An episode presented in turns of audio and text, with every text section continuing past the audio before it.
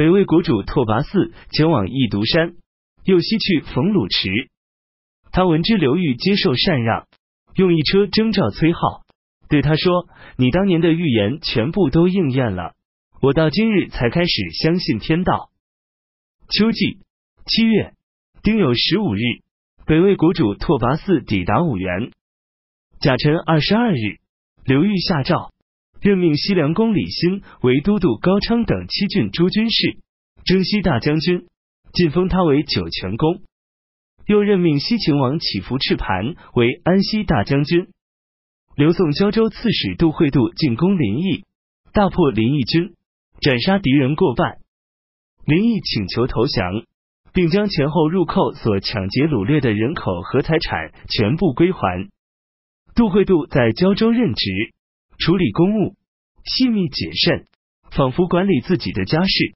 官吏和百姓对他都十分敬畏。城门夜不关闭，路不拾遗。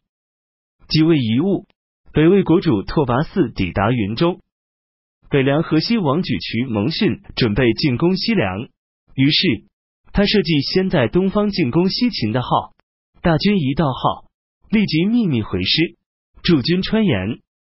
西凉公李欣得到举渠蒙逊进攻号的消息，便想要乘北凉西部防务空虚进攻张掖。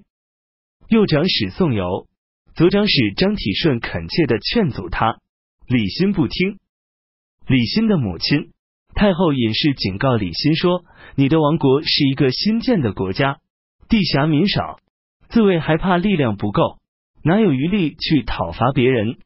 先王临死时。一再叮咛你，对于军事行动千万要慎重，要保境安民，等待良机。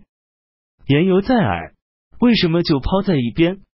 举渠蒙逊善于用兵，你不是他的对手，何况他多年来一直有吞并我们的野心。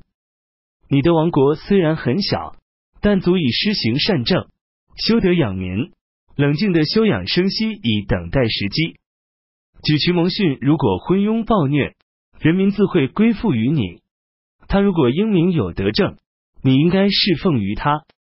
怎么可以轻举妄动，去讨伐别人，只图侥幸成功？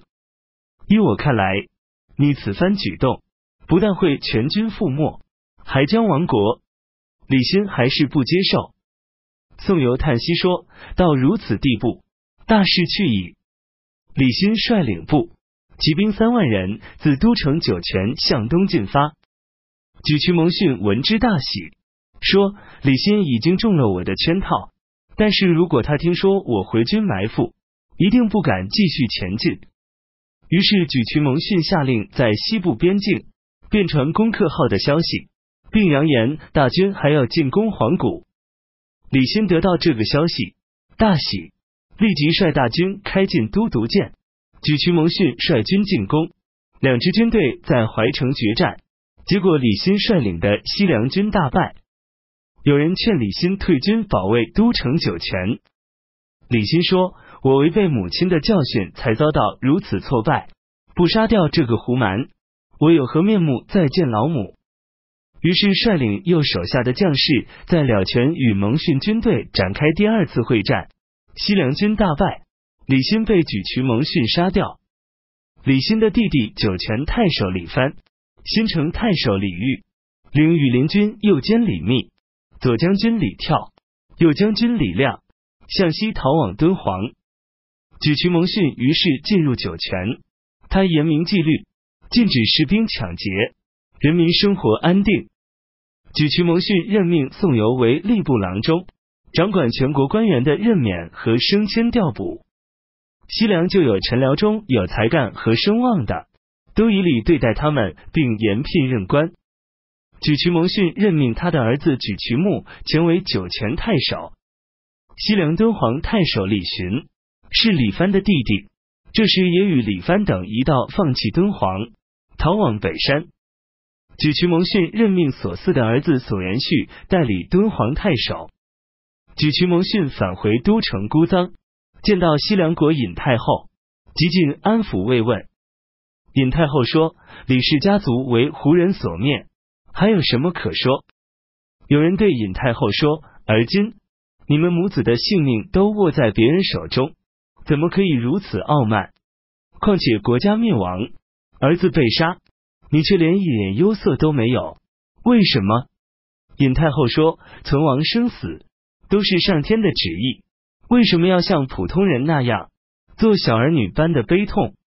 我已经是个老太婆了，如今国破家亡，怎么可以爱惜余生，为人家臣妾呢？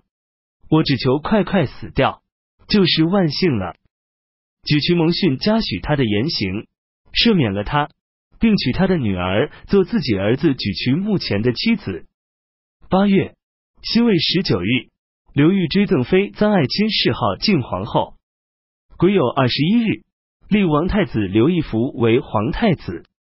闰月壬午初一，刘裕下诏，东晋历代皇帝陵墓都设置守卫。